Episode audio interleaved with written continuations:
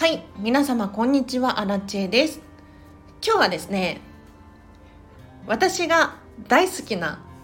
コーヒーについてちょっと語ろうかなと思います。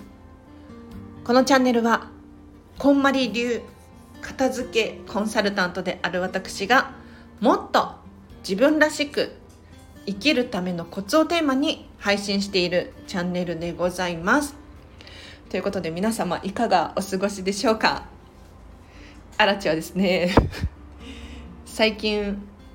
腱鞘炎気味だったんですけれどようやく腫れが引きまして腱鞘炎になったことある人わかるかもしれないんですけれどもうね手首がタンコブみたいになるんですよ。それがだいぶ引いて元の大きさに戻ったのでちょっと最近またスプラトゥーン。再開いたしましたよ。はい、また検証になりそうな予感はしますけどね。はい、では今日の本題いきましょうか。いや皆さんが言いたいことはわかる。言いたいことはわかるけど、私はスプラトゥーンが大好きなんです。今日の本題は、私が大好きなコーヒーについてちょっと語り、語ろうかなと思います。皆様、コーヒーは飲みますか？私の妹はあんまりコーヒーが好きではなくって紅茶派なんですよなんだけれど私自身はもうコーヒー好きすぎてもうコーヒー中毒 本当は毎日でも飲みたいくらいコーヒーが大好きなんですが、まあ、私がどのようにねコーヒーと普段付き合っているのかっていう話を今日はさせていただこうと思います。でまず私はちょっとちらっと申し上げましたがコーヒー毎日は飲まないです。コーヒー大大大好きなんですけれどここ最近は3日に1回で抑えるようにしています。というのもですねかつてのアラチェは23年くらい前かな1日コーヒー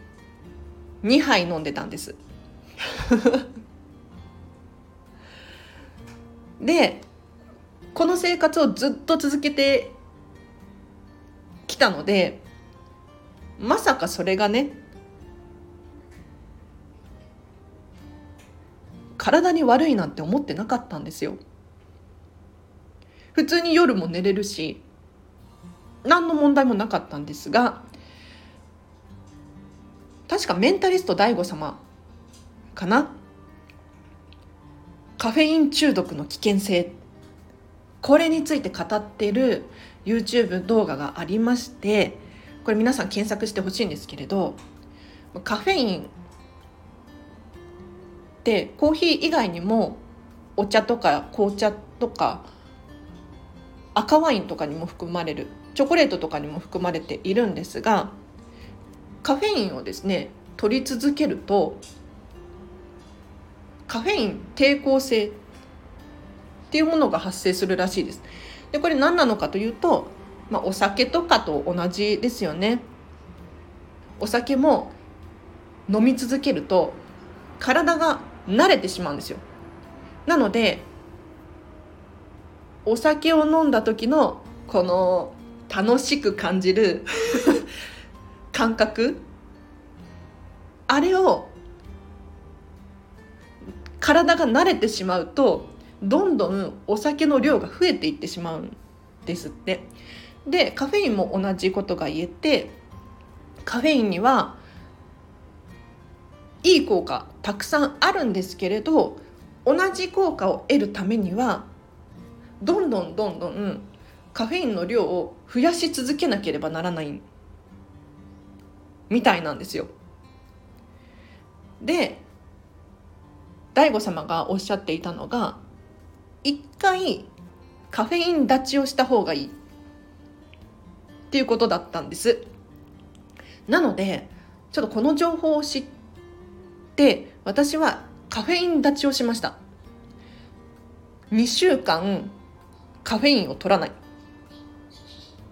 なのでもうお水ばっかり飲んでお茶も飲まないです。でチョコレートも食べちゃダメです。で赤ワインとかなんだろう。そういったものにもカフェインが含まれているらしいのでもしかしたらね君知らないところでカフェインを取っちゃってたかもしれないんですがもうコーヒーを飲まずなるべくカフェインを控える生活を2週間続けてみたんです。すると私びっくりしたんですがカフェイン立ちを始めて1週間くらいかな。とにかく頭痛がひどかったんですよ。私普段頭痛ないタイプで、まあ、生理の時にちょっとあるくらいだったんですけれどなんでこんなに頭痛いんだろうって本当に辛かったんですけれど調べてみたらカフェインのカフェイン立ちをしたことによる効果だったらしいです。でカフェイン立ちって検索するといろんなね情報出てくると思いますが、まあ、要するにカフェインの効果のうちの一つで血行を良くしたりする効果があるみたいなんですなので私は毎日毎日カフェインを取り続け1日2杯コーヒーを飲んでいたわけですよ。すると体がそれに慣れてしまっておそらくコーヒーを断ったことで血流に異常をきたしたんじゃないかなっていうのを想像するんですけれど頭痛が現れたんです。でそこでやはり私はカフェイン中毒だったんだっていうことに気がついたんですよね。それからというもの2週間コーヒーを断つと体がカフェインの慣れに対して正常に戻るみたいなんですよ。本当はもうちょっとやった方がいいのかな。1ヶ月くらいやった方がいいのかもしれないんですけれどそこからは私毎日コーヒーを飲むのをやめて基本的に3日に1回、まあ、2日に1回の時もありますけれど必ず1日置くようにしています。でコーヒーを飲んだ次の日は基本水。で夜に関してもカフェインの効果って結構長く時間がなんて言ったらいいの？効果が長いので午後4時とか午後5時を過ぎたらもうコーヒー系紅茶系は飲まないようにしています。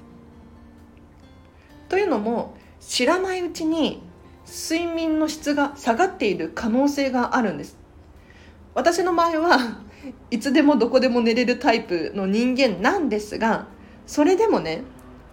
睡眠の質がいいことに変わりはないじゃないですかいいことにいいことには変わりがない。ですよね。なのでそこからというものを毎日飲まずに夜もなるべく控えております。そしてどんなコーヒー豆を使っているのかっていうのも最近はすごく気にしていて実はですねいつかな？2013 34年くらい前かな？に出会った本。これにかなり影響されているんですけれどちょタイトル忘れちゃったので検索してようやく見つけたんですがこの本非常におすすめです。一杯のコーヒーから見える地球に隠された秘密と真実。これはねちょっと私は衝撃的な本でした。今までコーヒー豆ってそんなに気にしたことなかったんですよ。飲めればいいっていう感じ。だったんですがこの本を読んでからというもの私はコーヒー豆とにかくこだわってこだわって選んでおります。でじゃあどんな結論ね。どんなコーヒー豆を買うべきかというと新鮮なコーヒー豆かつ見た目が美しいコーヒー豆を選びましょう。でなんでかっていうとコーヒーって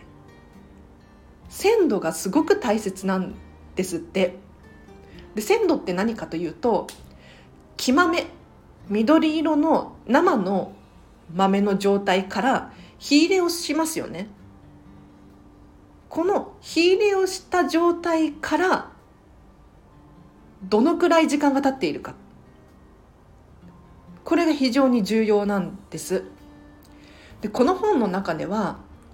確かね1週間とかって書いてあったかな。火入れをしてから1週間がコーヒー豆の賞味期限。短すぎません？でできるだけ3日以内に飲んでほしいみたいなことを書いてあった気がします。でなんでかっていうと要するに火を入れるっていうことは加工をしているということなのでそこからどんどん劣化が始まるんですよ。なのでコーヒー豆の場合はどんどん酸化していっちゃうんです。酸素に触れるとコーヒー豆酸っぱくなります。もともとね酸っぱい品種のものもあるかもしれないんですけれど酸化した味ってありますよね。あの入れたてのコーヒーをなんか2時間後飲んでみたらちょっとなんか味が変わっていた 経験ってありません？それと同じようにコーヒー豆が酸化している状態のものを飲んでしまうとやはり体もつられて酸化したりとか、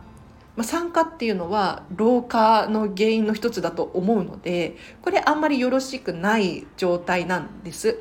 でさらにどうして美しい形のコーヒー豆を選ぶべきなのかっ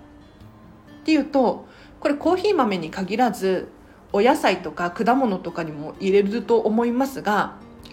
傷がついているとそこから悪くなってくるんですよ。わかりますよね？あの私も以前は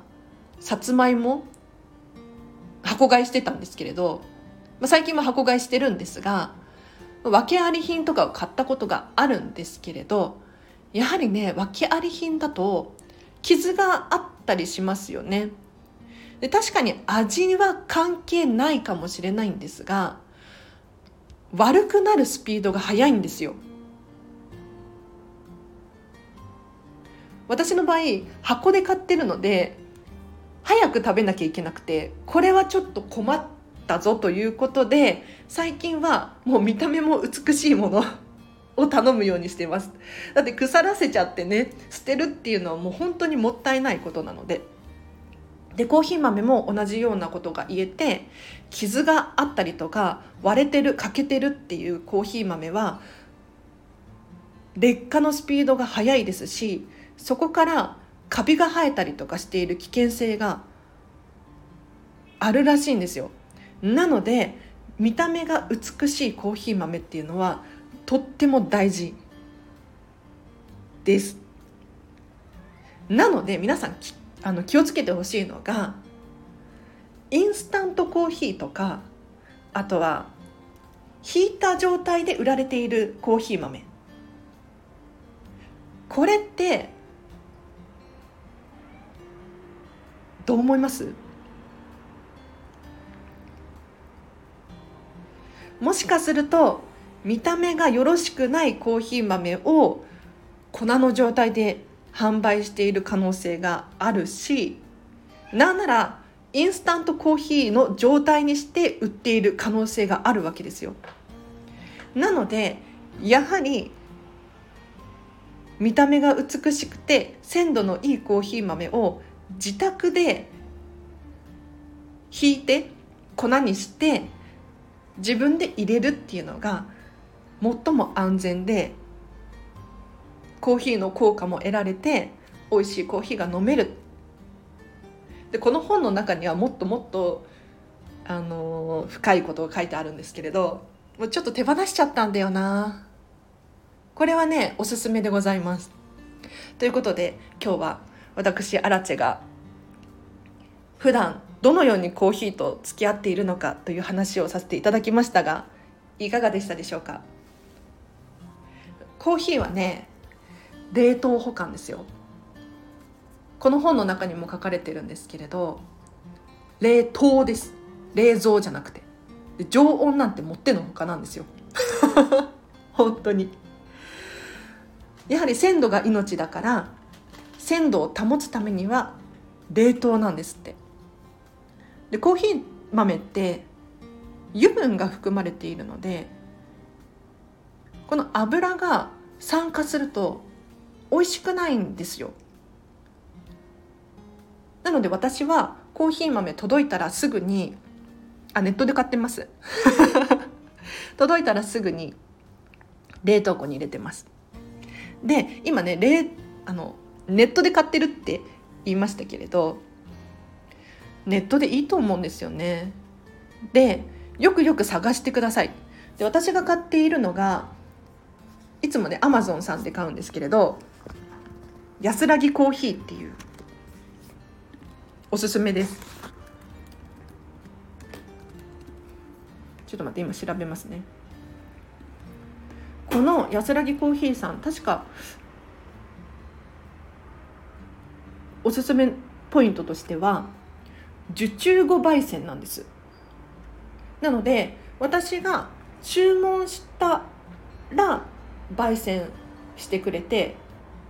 いや他にもね注文ご注文者様がいるから焙煎してるんだろうけれど私が頼んでから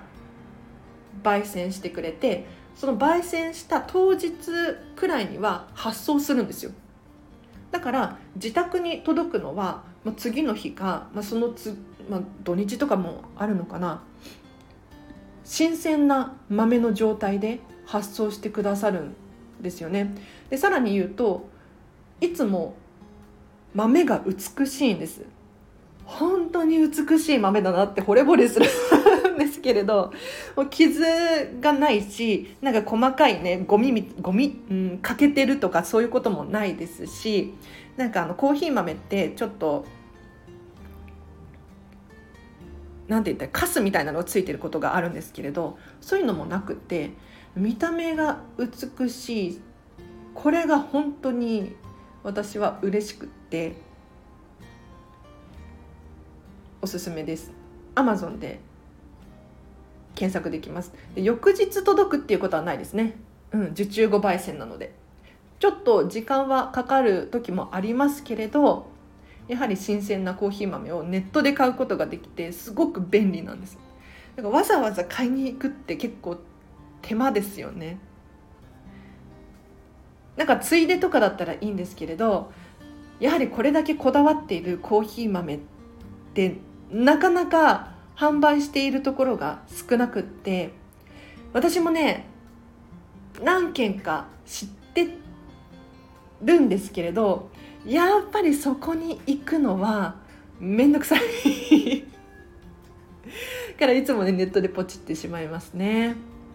あれ安らぎコーヒーさんのこだわりポイントがハンドピッキング。コーヒー豆をいった後にいった後だよな前かな。いった後に目視でそのコーヒー豆を厳選していく作業があるんです。欠けてるとか割れてるとか形が悪いものを手でね省いていくんですけれどそれを3回繰り返してるんです。これが非常にポイントが高くてハンドピッキングだったよな確か。これを2回繰り返しているコーヒー屋さんって結構あるんですけれどここのコーヒー屋さんは実質3回やってるっていうのを公式ホームページで書いてあったのでもうこれは私はね信用してます。なのでぜひ検索していただくかリンク貼っときます。ぜひそちらから飛んでいただければなと思います。金額もねそんなに高くないんですよ。おすすめです。では今日は以上です。いかがでしたでしょうか？だいぶ長く語ってしまいましたが。あバターコーヒーとかも飲むのでたまにねその話もしたかったけれど今日は以上にします。お知らせがあります。フェムパスさんでウェブ記事書いております。フェムパス片付けで検索していただくかリンク貼っておきますのでぜひチェックしてみてください。そしてインスタグラム、ツイッター、スレッズやっております。こちらもフォローしていただけるととっても嬉しいです。今あれよねツイッターじゃなくて X とか言うんでしょ？X って何よって思いますけどね。まあまあまあ。わかんない。今までもツイッターで来ちゃったからそれが当たり前になっている。私からするとちょっともう固定概念がねよろしくないのかもしれない。もうこれからは X だぜみたいな感じなのかな。えっと他にお知らせ。こんまり仲間がもし聞いていらっしゃいましたら8月の頭にですね東京こんまり交流会というのを開催いたします。私も幹事メンバーの一人なんですがぜひご参加ください。ランチ付きです。ランチ付きで多分2000円くらいなんじゃないかな。なんかお弁当代がね安くなりそうなんですよすごく。なので費用を抑えることができそう。でさらにかなりねメンバーがすごいです。今のところ。参加メンバーが。もうベテランさんたくさんいらっしゃいますしこの人来るのってちょっとびっくりの人もいらっしゃって、まあ、私からするとね。なのでこんまりコンサルタント成り立てですとかっていう方は本当に交流会いい機会ですので詳しくは Facebook のこんまりグループに詳細が出ています。そちらからお申し込みください。あとはお知らせあお仕事のご依頼がありましたらお問い合わせリンクを貼っておきますのでそちらからお問い合わせください。片付けのレッスン受講したいですとかワークショップやセミナーをうちの会社やうちの学校で開催してほしいですとか目に見えないものの片付けがしたいですなどなどございましたらお気軽にお問い合わせください。あとは以上かな。では今日もお聴きいただきありがとうございます。今日も皆様ハピネスを選んでお過ごしください。あらちでした。バイバーイ。